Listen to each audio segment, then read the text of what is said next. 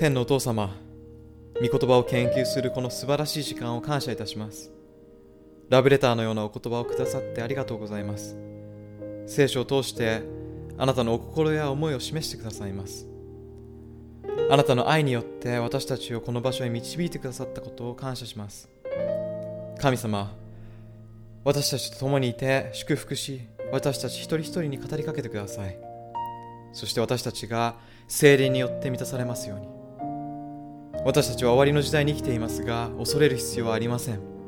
あなたがおいでになり私たちを天の故郷へと連れて行ってくださるからです。私たちを祝福しあなたのご臨在で私たちを満たしてください。心からの感謝とともに恵み深いイエス様の皆によって祈ります。アーメン。今日のタイトルは予言の最終カウントダウンです。この学びで私たちが聖書の予言のどの時代にいるかがわかります。それは今後学んでいく予言のより深いテーマを理解するのに不可欠な基礎となるメッセージです。今日はこの世の終わりはどれだけ近いのか。予言の最終カウントダウンとは一体何なのか。そういった質問に答えたいと思います。最近は週末に起こるとされている事柄や聖書の予言について強い関心が見られます。そして週末への人々の恐怖や関心を大々的に取り上げるメディアもあります。雑誌はこの世の終わりすなわち週末についての記事や見出しで溢れています。多くの人が2012という映画を見たはずです。それは世界の終わりを描いたハリウッド映画です。この映画は2012年の12月にマヤ歴が終了したというあやふやな情報に基づいて作成されましたが内容はほとんど憶測に過ぎません。映画がヒットしたということからもわかるように人々は週末に関心があるのです。世界中の人たちが未来はどうなるのだろうと疑問に思っています。5年、10年、20年先が見えなくて恐れと不安を抱いているのですそして未来を知りたい多くの人たちが霊媒師、水晶や手相の占い師らのもとに行き、人生の助言や指導を求めるのです。キリスト教会においても空想に基づいた予言をする人たちがいます。ハロルド・キャフィンという名前を聞いたことがありますか？彼が最初に予言した世の終わりは1994年9月6日でしたが、それが外れて別の日を設定しました。その後2度も日付を変え予言しましたが、それらもことごとく外れました。彼をはじめ人間が設定する予言など人々に偽りの希望を与える嘘に過ぎません虚偽に満ちたこの世界にあって誰が真実を語っているのかわからなくなっています人間の誤った予言や個人による偽りの憶測が溢れていますですが人間が語ったどの言葉よりもはるかに信頼できる言葉があります。それは生ける神の言葉です。神の言葉は確かであると聖書は述べています。第2ペトロ1章19節をご覧ください。夜明けとなって明けの明星があなた方の心の中に昇るまでは暗いところを照らす灯火としてそれに目を留めていると良いのです。人間のあやふやな予言や偽りの希望とは違って神の予言の言葉は確実で暗闇を照らす光のようであり週末における悪魔の欺瞞を見破る手助けとなってくれますですからしっかり時間をとって確かな予言の御言葉を研究することがとても大切なのです神の御言葉は人生の旅を導いてくれる地図のようなものです。聖書は地球を離れる前の手引き書ということもでき、確実で信頼のおける言葉が詰まった本です。本日は御言葉は確かなものであると信じ得させる証拠を与える聖書の予言を見ていきます。イザヤ書46章の9節と10節をご覧ください。いにしえよりこの方のことを覚えよ。私は神である。私の他に神はない。私は神である。私と等しいものはない。ここで聖書の神は、私が唯一の神、他に神はいないと大胆な宣言をしておられます。つまり、人々が拝んでいる他の神々は偽物であると言っているのです。では、この宣言が真実だとどうしてわかるのでしょう？どのように確かめることができるのでしょうか？ただ単に受け入れなさいということなのでしょうか？いえ、知性と理性を備えた聖書の神は、神の形に作られた私たちにも頭を使うよう求めておられます。恵み深い神は、御言葉が真実かどうかを試す方法を教えてくださいました。私は唯一、真の神であるとの声明に重みを与えるものは何でしょうか？イザヤ書46章の10節をお読みします。私は終わりのことを初めから告げ、まだなされないことを昔から告げるとあります。ことが起こる前に未来を告げ、その通りになれば、それが予言の証拠となります。予言は御言葉が真実であることの証拠であります。私たちは未来をご存知の神に信頼し、すべてを任せることができるのです。そもそもなぜ神は私たちに未来を掲示なさるのでしょうか？私たちの好奇心を満足させるためなのでしょうか？予言の御言葉を通して未来を示してくださった理由は、私たちが信仰を働かせるのに十分な証拠を与えるためでした。イエス様はヨハネによる福音書14章29節で次のように言われました。今私はそのことが起こらない先にあなた方に語った。それはことが起こった時にあなた方が信じるためである。神は私たちが信じるための証拠を与えておられます。目視録の学びを続けていくうちに聖書が最も信頼できる確かな世界観を与えていることが分かってきます。極めて筋の通った道理にかなった世界観です。これは実に賢い人のための宗教なのです。聖書の予言が成就することは神の言葉の真実性を立証し、未来が神の御手の内にあるとの確信を与えてくれます。では予言の主要な目的は何でしょうか？予言の主要な目的はイエス・キリストを指し示すことです。以前にも申し上げましたが、目視録は閉じられ、封じられた書ではありません。これは開かれた書であり、私たちがそれを調べることを神は望んでおられます。この週末の予言書から神は私たちにある必要不可欠な事柄を示したいと望んでおられます。サタンは光を隠そうとしており、神は光を照らそうとしておられます。目視録一章一節をお読みします。イエス・キリストの目視。この目視は、神がすぐにも起こるべきことをそのしもべたちに示すため、キリストに与え、そして、キリストが見つかいを使わして、しもべヨハネに伝えられたものである。イエス・キリストの目視、つまり、啓示であり、竜や獣や災害の啓示ではありません。それはイエスからの啓示だけでなく、イエスについての啓示でもあります。つまり、神様はご自身を表したいと望んでおられるのです。目視録の中心がイエス・キリストであることを悟れば、もはや恐ろしい書物ではなくなります。決して恐怖心を与える書ではありません。イエス様は麗しいお方だからです。神は目視録を通してこの最終時代に、ご自身の恵みと力を示したいと望んでおられます。では予言の第2の目的は何でしょう？先ほどお読みした聖句によると、目視録の第2の目的は、すぐにも起こるべきことを示すこと。すなわち、未来を示すことです。ただし未来を示すにあたって、神は証拠を与え、私たち人類と個人的な関係を築こうとしておられます。これはすごいことですよ。私たちは一体何者なのでしょうか宇宙の偉大な神が罪深くちっぽけな私たちと特別な関係を望んでおられるのです。これは驚くべきことです。これが目視録の神、聖書の神様であります。証拠を与えるために未来を表す、信頼に値する神様です。さて、ヨハネの目視録一章の一節に、すぐにも起こるべきこととありますが、これは旧約聖書の預言書であるダニエル書からの引用です。目視録は旧約聖書という土台の上に立っていると言いましたよね。404節のうち274節は旧約聖書の直接あるいは間接的な引用になっています。前回のセミナーで目視録を理解するには、ダニエル書の基礎的理解がなければいけないと申し上げました。目視録の正しい理解を得るには、ダニエル書と一緒に研究しなくてはいけません。なぜならこれらは双子の予言書と言われ、どちらも終末にまつわる予言を含んでいるからです。ですから目視録の内容を本当に理解するには、まずダニエル書2章に戻って、王の夢を研究することが大切です。それは、すぐにも起こるべきことを示す特別な夢です。そこを学んで初めて、目視録を理解することができます。ではここで、旧約聖書の預言書ダニエル書の2章に注目してみましょう。2500年もの歳月を遡って古代の王が見せられた夢を研究します。残りの時間を使ってダニエル書2章を1節から見ていこうと思います。ここにはネブカデネザルという古代バビロニア帝国の王様が登場します。当時世界の頂点に君臨していたこの王様が不思議な夢を見せられます。ダニエル書2章をお開きになりましたか ?1 節から6節までお読みします。ネブカデネザルの治世の第2年に、ネブカデネザルは夢を見、そのために心に思い悩んで眠ることができなかった。そこで王は命じて王のためにその夢を解かせようと、博士、法術師、魔術師、カルデア人を目指したので、彼らは来て王の前に立った。王は彼らに向かって、私は夢を見たが、その夢を知ろうと心に思い悩んでいる。と言ったので、カルデア人らはアラム語で王に言った。王よ、とこしえに生きながらえますように。どうぞしもべらにその夢をお話しください。私たちはその解き明かしを申し上げましょう。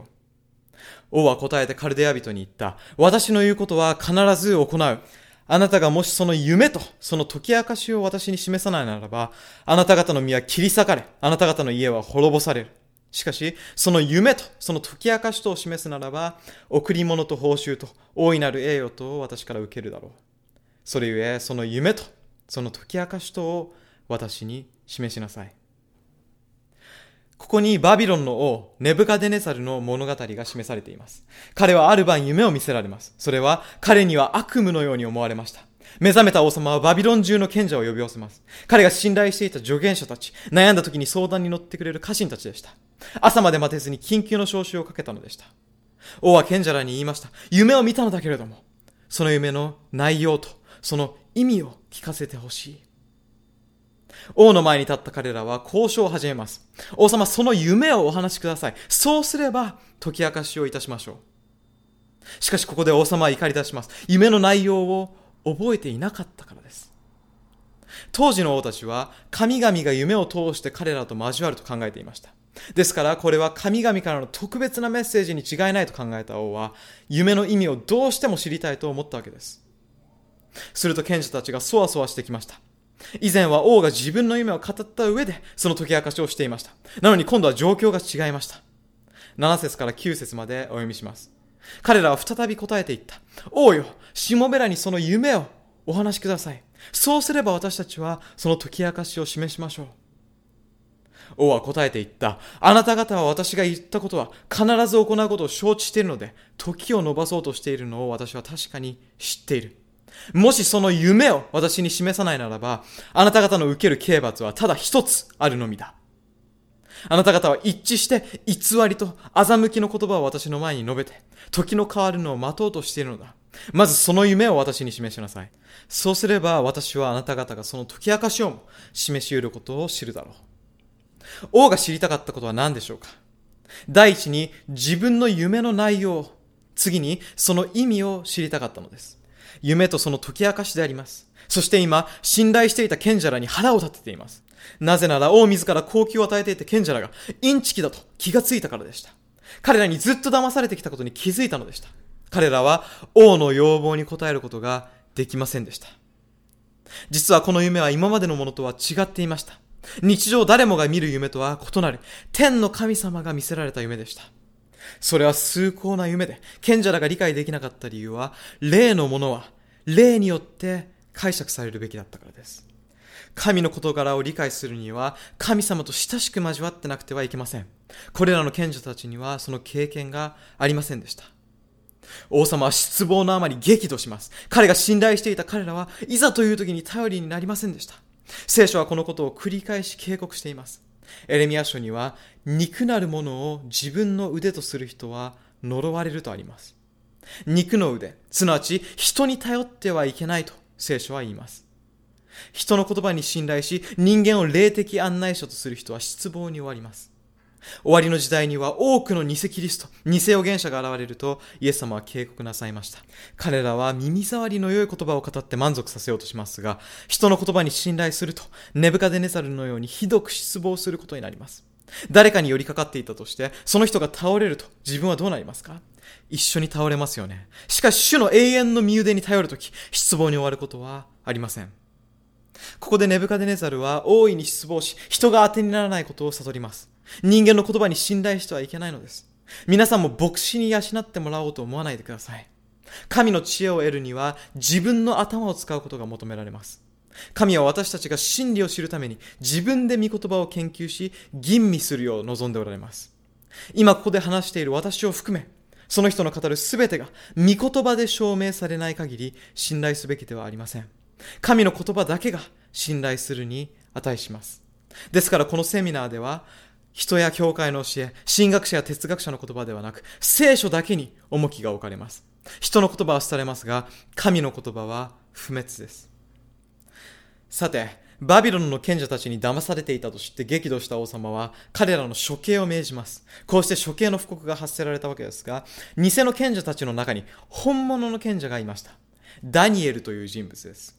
捕虜となってバビロンに連れてこられた10代のヘブル人の若者でした。彼は天の神に仕えていました。彼のもとにも夢の解き明かしができない賢者は殺されるという布告の知らせが届きました。自分の身が危ういことを知ってダニエルは思い切って王様に会見を求めます。そして王の夢の内容と意味を知るための時間を願い求めました。この時点では夢について何も知りませんでした。しかしダニエルは全てをご存知の方を知っていたのです。誰のことでしょうか王に夢を見せられた天の神様です。ダニエルは困った時、直接神様に祈って助けを求めました。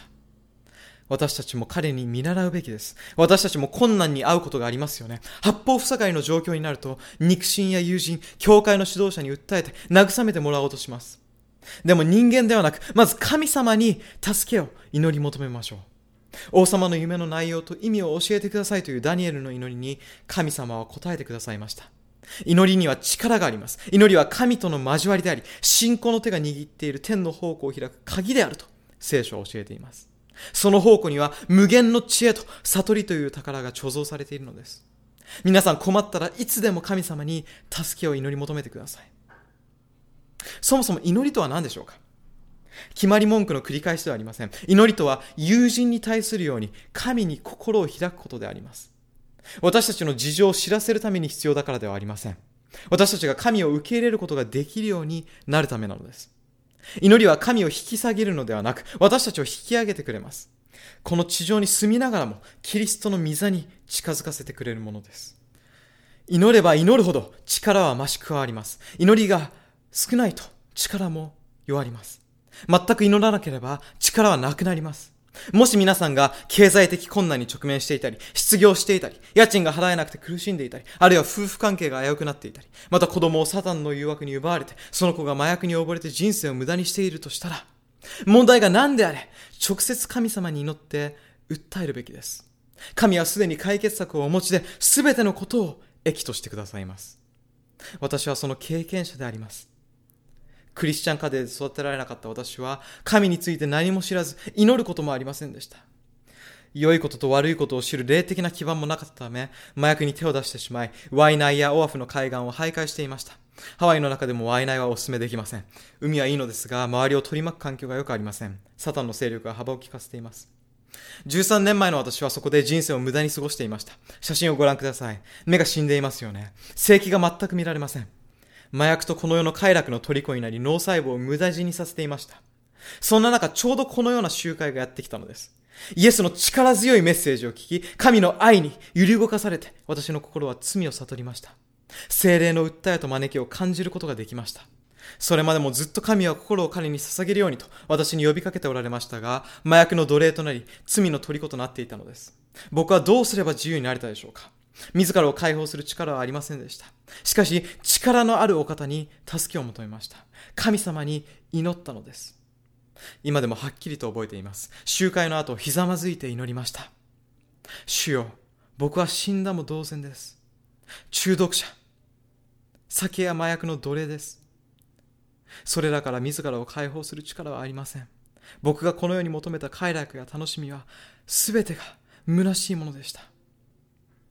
僕の心を満たせるのはあなただけです。あなただけが僕を自由にできます。このように心から祈りました。そして神様は私に自由を与えてくださいました。私を自由にさせてくださったのです。誠実に真剣に心を開いて祈った時、世俗への執着が数日で消えたのでした。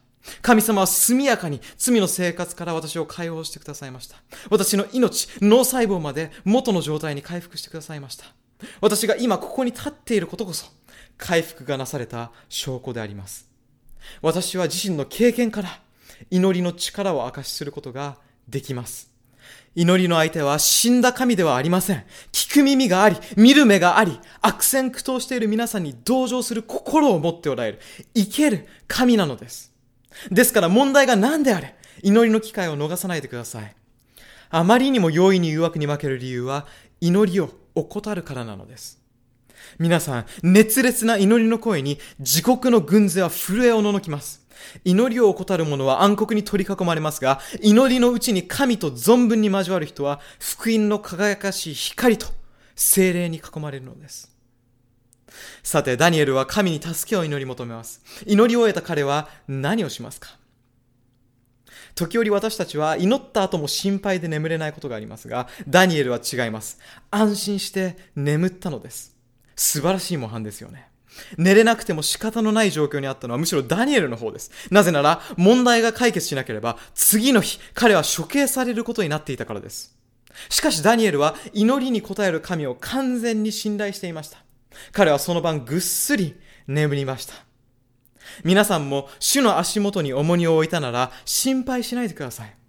祈りは聞き届けられ、あとは御心に従ってちょうど良い時に答えられると確信しましょう。ダニエルが眠っている間に神様は彼の祈りに応えられました。神様は王に見せたのと同じ夢をダニエルに見せられました。しもべダニエルにご自分の秘密を明かされたのでした。詩編25編の14節にこう書かれています。主の親しみは主を恐れる者のためにあり、主はその契約を彼らに知らせられる。神様がダニエルを信頼して予言の理解を与えた理由がわかりますか？ダニエルは主を恐れる賢者でした。主を恐れることは知恵の始めという聖句が信玄一章の七節にあります。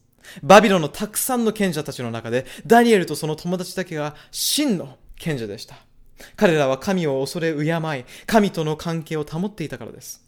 他の知者や学者たちが知り得なかった秘密を神はダニエルに知らされたのでした。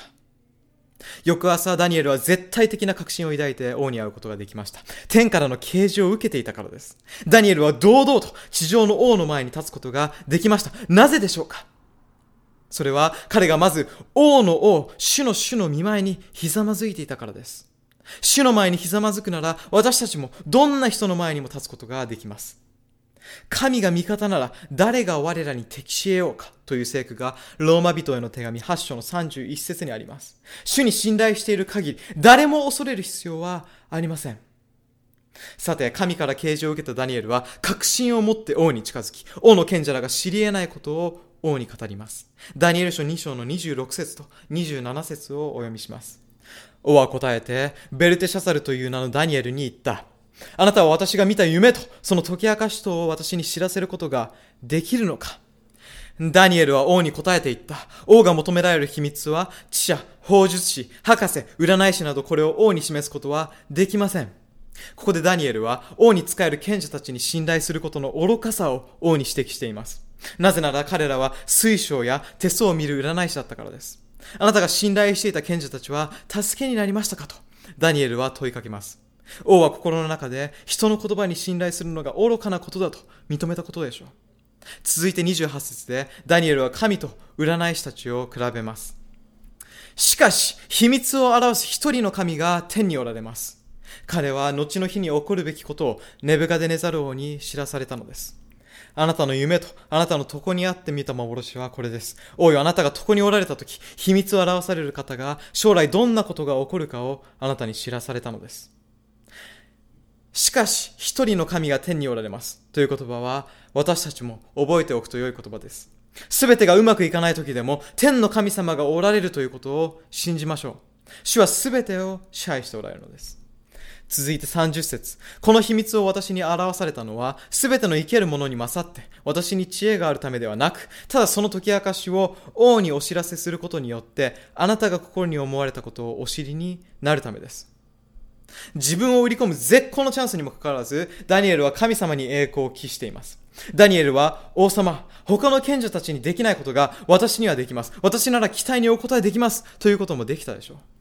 しかし、賢いのは私ではありませんと言って、すべての栄光を神様に帰したのでした。私たちも謙虚であり続けるなら、神様が予言の理解を与えてくださるでしょう。いよいよダニエルが夢の解き明かしを始めます。31節から35節まで続けます。王よ、あなたは一つの大いなる像があなたの前に立っているのを見られました。その像は大きく、非常に光り輝いて、恐ろしい外観を持っていました。その像の頭は純金、胸と両腕とは銀、腹と桃とは青銅、すねは鉄、足の一部は鉄、一部は粘土です。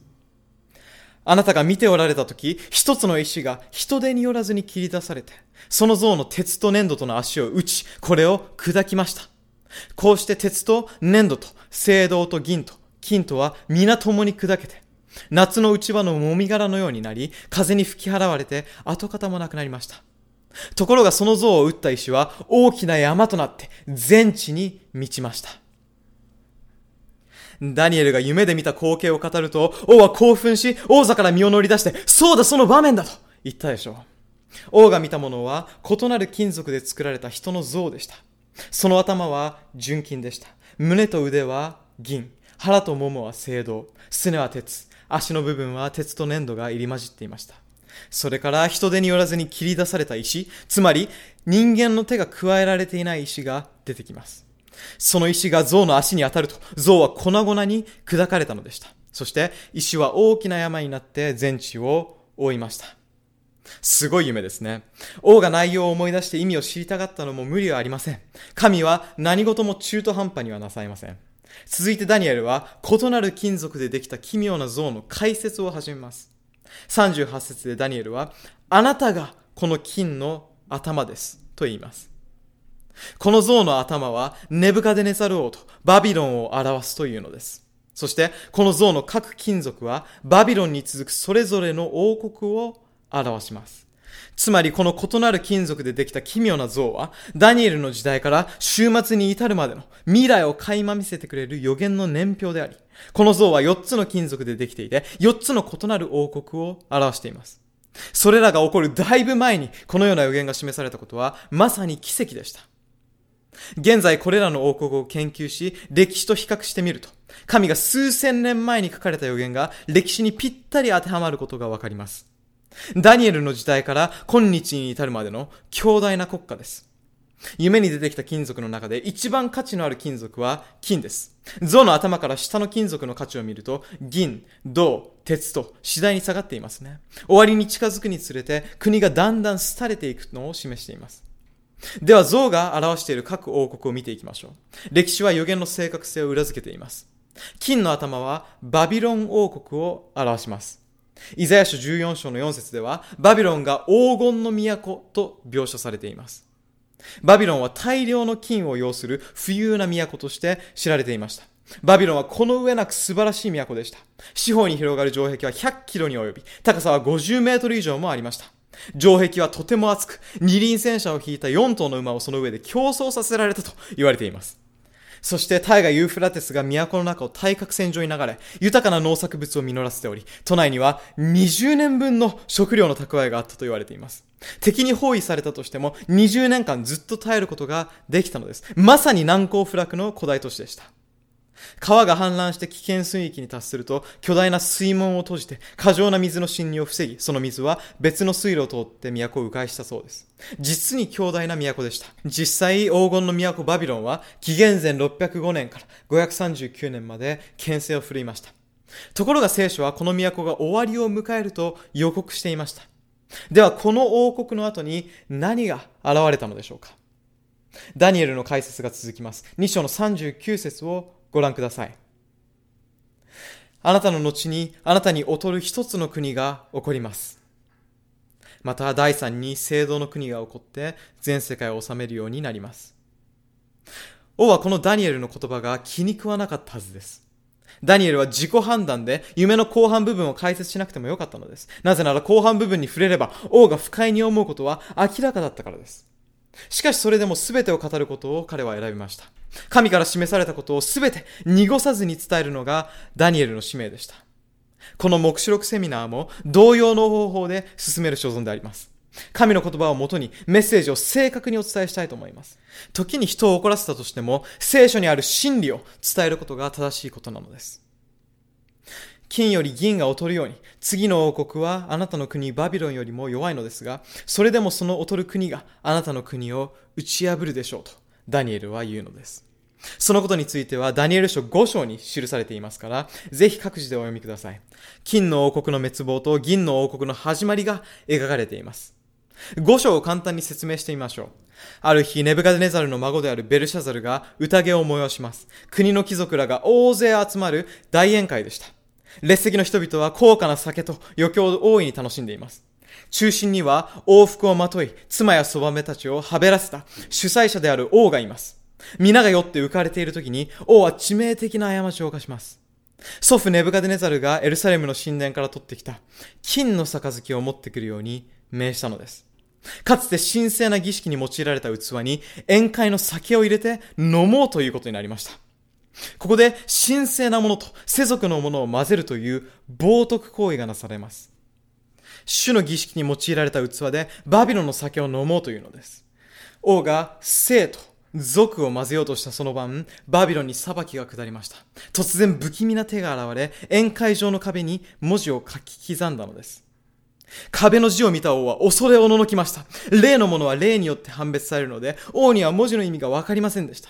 聖書によると、壁の手書きを見た王は、恐怖のあまり震え、腰のつがいが緩んだとあります。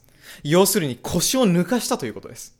自らの映画を象徴するようなパーティーで思い上がっていた王は、神のお叱りを受けたのです。ただし、その文の意味は、王にも国の知者たちにもわかりませんでした。そこで、神の人ダニエルが呼ばれます。ここで注目していただきたいのは、ダニエルが宴会に出席していなかったということです。彼は後になって宴会場に呼ばれたのです。言った理由は、神のメッセージを伝えるため、それだけでした。私たちも自分の行く先をどこに向けるか注意しなくてはいけません。神様は悪がのさばっている場所に私たちが行くことを望んではおられません。ダニエルはやってきて壁の字の解説を始めます。ダニエル書5章の26から28節を読みします。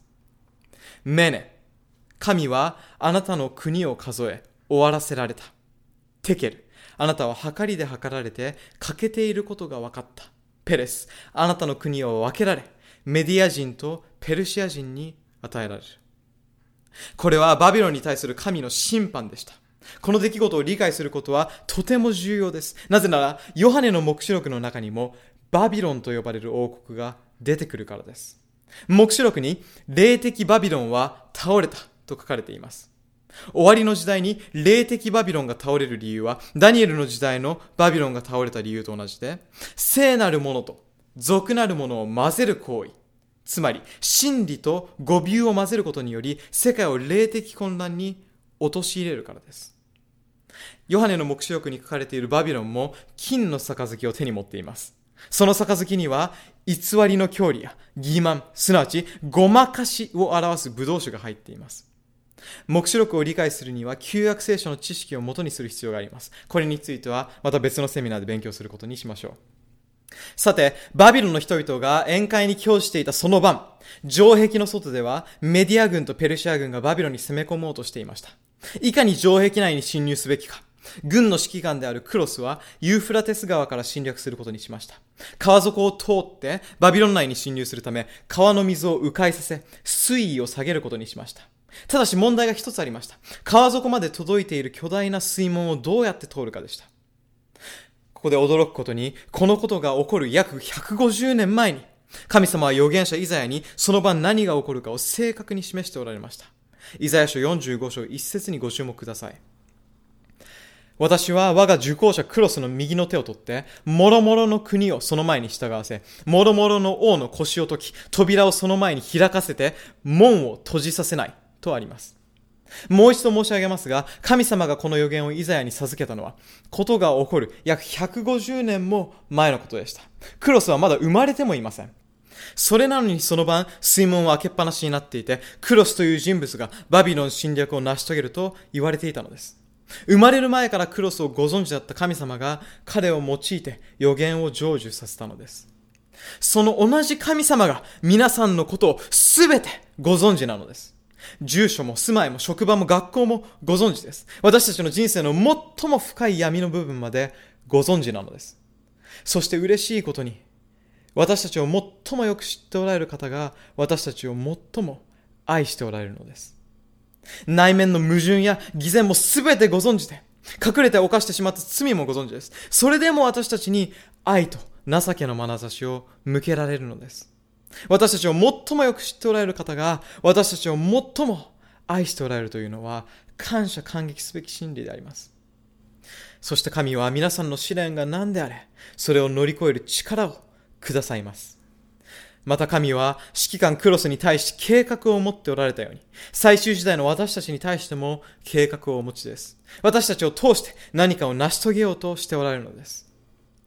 さて、その晩クロスの命令により、ユーフラテスの水位が著しく下げられ、兵士らを行軍させたとき、神の約束通り水門は開いていたのです。なぜだかわかりますか？門番らが酔っ払っていたからです。バビロン中が酔いしれている間に敵は開いていた水門を通って内部に侵入したのです。ロンドンの大英博物館にはクロスの円筒印象が展示されています。それにはペルシャ人によるバビロン攻略が記録されています。ダニエル書5章の記述を歴史と考古学が裏付けていることがわかります。こうして金の王国は滅亡し、銀の王国の治世が始まりました。今となっては紀元前539年から331年までメドペルシャが支配していたということが明らかになっていますが、ダニエルはそれをことが起こる前に予言したのです。さらにメドペルシャの後に聖堂の王国が銀にとって変わるとダニエルは言います。2章の39節です。ご覧ください。また第3に聖堂の国が起こって全世界を治めるようになります。メディアとペルシャに続く王国とは何でしょうか？それはアレクサンダー大王の率いるギリシャ帝国に違いありません。アレクサンダーは他とは比べ物にならないような軍人でした。彼の率いるギリシャ軍は無敵の強さを誇り、彼は30歳の若さで当時でいうところの全世界を手中に収めたのでした。14年という短期間で世界制覇を成し遂げたのです。ところでギリシャの兵士は聖堂の武器を用いることで知られていたのをご存知でしたか？予言の特徴と一致しています。さて、全世界を征服したアレクサンダーでしたが、最強の敵には叶いませんでした。なんだかわかりますか？それは自分自身です。世界制覇から2年後、アルコール中毒症で彼は死んだのです。自分自身の悪習慣に勝利することができなかったのです。ですから最も恐るべき敵は私たちの周りにあるものではなく、毎晩鏡に映っている自分自身とも言えます。自我に勝利するとき私たちは最高の勝利を手にすることになります。アレクサンダー大王は自己に勝利できませんでした。彼の最後からキリストの言葉が思い出されます。人が全世界を設けても自分の命を損したら何の得になろうか。マタイによる福音書16章26節にある言葉です。実際、命に変えられるものがあるでしょうか全世界を手中に収めたというのに、命を失ったのです。アレクサンダーの生涯は、たとえ全世界を設けても、イエスの愛による救いを信じなければ、すべてが無駄に終わることを教えています。その反対もしかりです。たとえこの世では無一文であったとしても、イエスを知り、真理を信じれば、すべてを得たことになるのです。それは、永遠に続く希望であります。さて、ギリシャ帝国は紀元前331年から168年まで支配しました。その後、第4の王国が起こります。40節をご覧ください。第4の国は鉄のように強いでしょう。鉄がことごとく打ち砕くように、その国は壊し砕くでしょう。象の鉄のすねはギリシャに続く第4の勢力を表します。それは他でもないローマ帝国です。聖書はローマを第4の王国と定めていました。ローマ人は鉄の武器を用いることで知られていました。ギリシャ人の聖堂の武器よりも頑丈だったので、有利に戦うことができたのです。4つの王国中、ローマ帝国の治世が最も長く続きました。紀元前168年から紀元後476年まで統治しました。ダニエルの時代からローマの時代に至るまでの長い間、神がこれらの帝国を予言で定めておられました。予言が正確に成就したことは歴史が裏付けています。何度も申し上げますが、神の言葉は真実であり、信頼に値することを示しています。神の言葉はさらに明確に続きます。ローマ帝国の後はどうなりますか？第五の帝国が続くのでしょうか？いえ、41節にはこう書かれています。あなたはその足と足の指を見られましたが、その一部は陶器師の粘土、一部は鉄であったので、それは分裂した国を指します。予言の次の場面はローマ帝国の分裂です。10本の足の指は一部は鉄で一部は粘土です。強い国もあれば弱い国もあるということです。実際に北方から蛮族がやってきて広大なローマ帝国領をあちこち征服しました。そして第五の帝国になったわけではなく、異なる部族が異なる領土を治めていきました。足の指は通常10本ありますね。ローマ帝国は10の異なる王国や領土に分割されました。アレマン族は今日のドイツ人です。ブルゴーニュ族はスイス人。フランク族はフランス人。ロンバルド族はイタリア人。サクソン族はイギリス人。スエビ族はポルトガル人。西ゴート族はスペイン人。そして、今日ヘルリ、バンダル、東ゴート族は存在しません。なぜそれらが滅亡したかについては、後々学びましょう。いずれにせよこれらの部族が今日のヨーロッパを構成しているのです。神の言葉はローマ帝国が10に分かれると予告していました。それが起こる何百年も前に聖書が書かれたということは神の言葉が真実であるということの証拠になりますよね。まとめますと、ダニエル書に出てくる異なる金属でできた人の像は、4つの異なる時代の4つの異なる王国を表していて、歴史がそのことを裏付けています。では復習しましょう。金の頭が象徴する第一の国は、バビロン。銀の腕と胸はメドペルシャ。青銅の腹と桃はギリシャ帝国。鉄のすねはローマ。鉄と粘土の足は分裂したヨーロッパの国々ですね。この予言の信憑性は歴史が裏付けています。神はさらにダニエルを通して夢の詳細を示されます。43節をお読みします。あなたが鉄と粘土との混じったのを見られたように、それらは婚姻によって互いに混ざるでしょう。しかし、テスト粘土とは相混じらないように、彼とこれと相合することはありません。ローマから分かれたこれらの国々は婚姻をすることで混ざり合おうとします。つまり、政略結婚をします。ナポレオンはヨーロッパ統一のために妻のジョセフィンと離婚して、オーストリアのルイサと結婚しようとします。歴史上そのような婚姻は国家間でたびたび行われました。63年もの知性を誇る英国のビクトリア女王も同様に、ヨーロッパ統一の目的で40人以上の子や孫を諸国の王族と結婚させました。皆が親戚になれば、国々の争いをやむだろうと考えたのでした。しかしそれは叶いませんでした。神の言葉に鉄と粘土が混じらないとあるように、ヨーロッパ諸国は決して一つになりませんでした。ある時には軍事衝突と戦争によるヨーロッパ統一の試みもなされました。フランス王シャルル・マーニュやカール5世、ルイ14世なども国々を統一しようと何度か戦争を起こしましたが失敗しました。ナポレオンだってそうです。彼は自らの日記にこう書きました。一つのヨーロッパ、一つの通貨、一つの言語、一つの政府を実現させやると。しかし、1815年6月、ワーテルローの戦いで惨敗したナポレオンは、全能の神には勝ち目がないと漏らしたと言われています。ナポレオンは聖書の予言を知っていたのでしょう。予言の知識があったのに、自分は神の言葉よりも力があると考えたのでした。そうです、皆さん。神の言葉は人間の力に勝るのです。ところで予言に逆らおうとしたナポレオンの野望をくじいたのは何だったと思いますか？ワーテルロの戦いにおいて、英国の歩兵隊はフランス軍よりも強かったわけではありません。ですが状況を逆転させたのは、神様が降らせた雨だったのです。雨で土壌がぬかるみ、フランス軍は大砲をうまく設置することができませんでした。それがフランス軍の敗北を決定するものとなり、ナポレオンの野望をくじく決定打となりました。ドイツの皇帝ウィルヘルムとヒトラーは第二次世界大戦においてヨーロッパ統一に向けて絶対的権力の支配を試みました。ドイツ軍はソビエト領の奥まで攻め入り、モスクワの目前にまで迫っていました。ところが、神様が降らせた雪がどんどん降り積もり、ドイツ軍は凍った地面に塹壕を掘ることができず、戦闘能力が麻痺してしまいました。呼ぶ記38章22節から23節にこう書かれています。あなたは雪の蔵に入ったことがあるか？氷の蔵を見たことがあるか？これらは悩みの時のため、戦と戦いの日のため、私が蓄えておいたものだ。ここに聖書の予言を覆そうとする人を阻止する神の技が記されています。ダニエル書の予言は明白です。鉄と粘土が混じらないようにヨーロッパ諸国が一つになることはありません。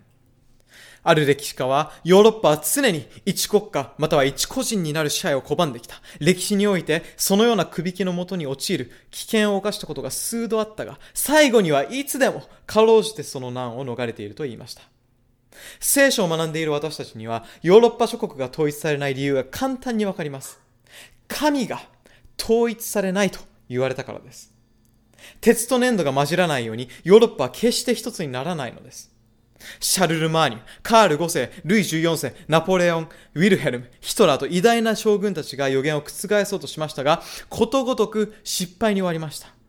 これは歴史が王や大統領や独裁者によって作られるものではないことを示しています。歴史は神の御手の中にあるのです。そして未来の歴史を形作れるのも神ご自身だけです。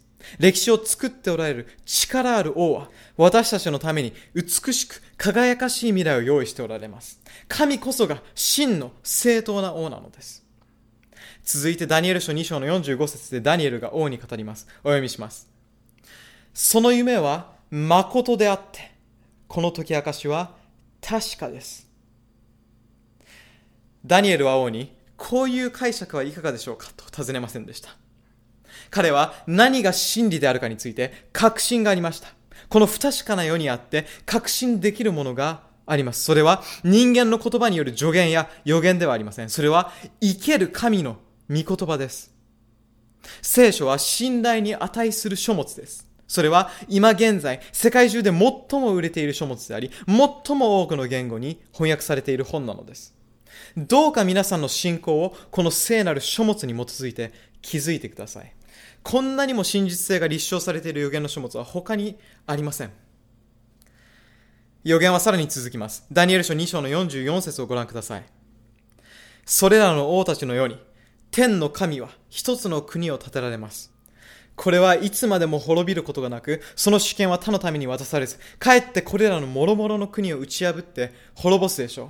そしてこの国は立って永遠に至るのです。幻の最終場面で人手によらず切り出された石が登場します。その石が象の足、つまり一番脆い箇所に当たります。この石とは何なのでしょうか石、もしくは岩とは誰でしょうかそれはイエス様を表します。像に当たった大きな石、すなわち岩は、キリストによってもたらされる王国を表しています。ヨハネの目視録11章15節をご覧ください。この世の国は、我らの首都、そのキリストとの国となった。主は世々限りなく支配なさるであろう。これらの聖句からも解釈できるように、キリストの王国が間もなく到来し、地上の王国をことごとく滅ぼします。そしてその王国は永遠に続きます。そして神様は誰がその国民になり得るか、それを見極めようとしておられるのです。私たちはダニエルの予言が示すところのどの時代にいるのでしょうか金の頭のところではないですね。銀ですか？青銅のところですか？鉄のところでしょうか？一体予言された歴史上のどこにいるのでしょうか？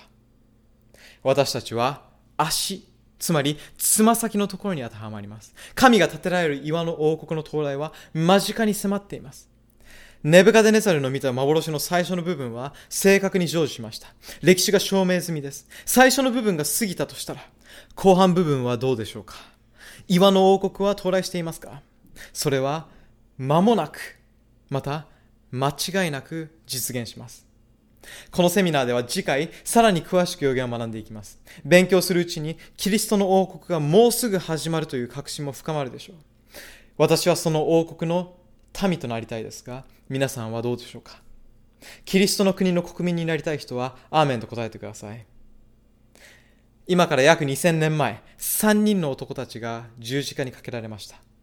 2人は強盗でしたが、1人は神の子でした。人となられたイエス・キリストです。3人が残酷な十字架刑に処せられて、極限の苦痛を味わっていたとき、その中の1人が真ん中の人を、お前は神の子なら、自分と俺たちを救ったらどうだと、罵り始めたのです。するともう一人の強盗が真ん中の男、すなわちイエス様の御顔を見て、彼こそ生ける神の子キリストであると認めました。イエス様の御顔にこれまで見たこともないあるものを見たのでした。キリストの御顔に潔白を認めました。苦痛のただ中に純真と平安を見ました。その強盗はキリストを通して神の御顔を見たのでした。その時彼の心に信仰が芽生えました。このイエスという男は罪を犯したから死んでいくのではないということを悟ったのでした。強盗はイエスが十字架にかけられるかどうかを決める法廷にいた裁判官ですら、この男には何の罪も見出せないといったことを聞きました。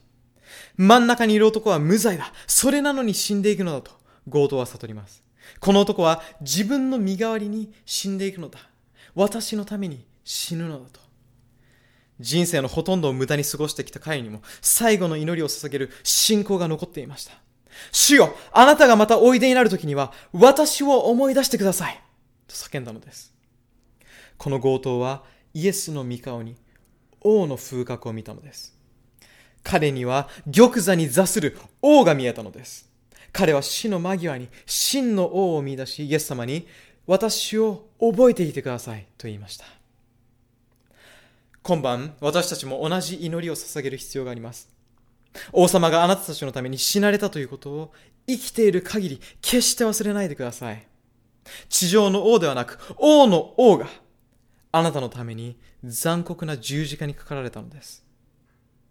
あなたには王様の命と同じ価値があるのです。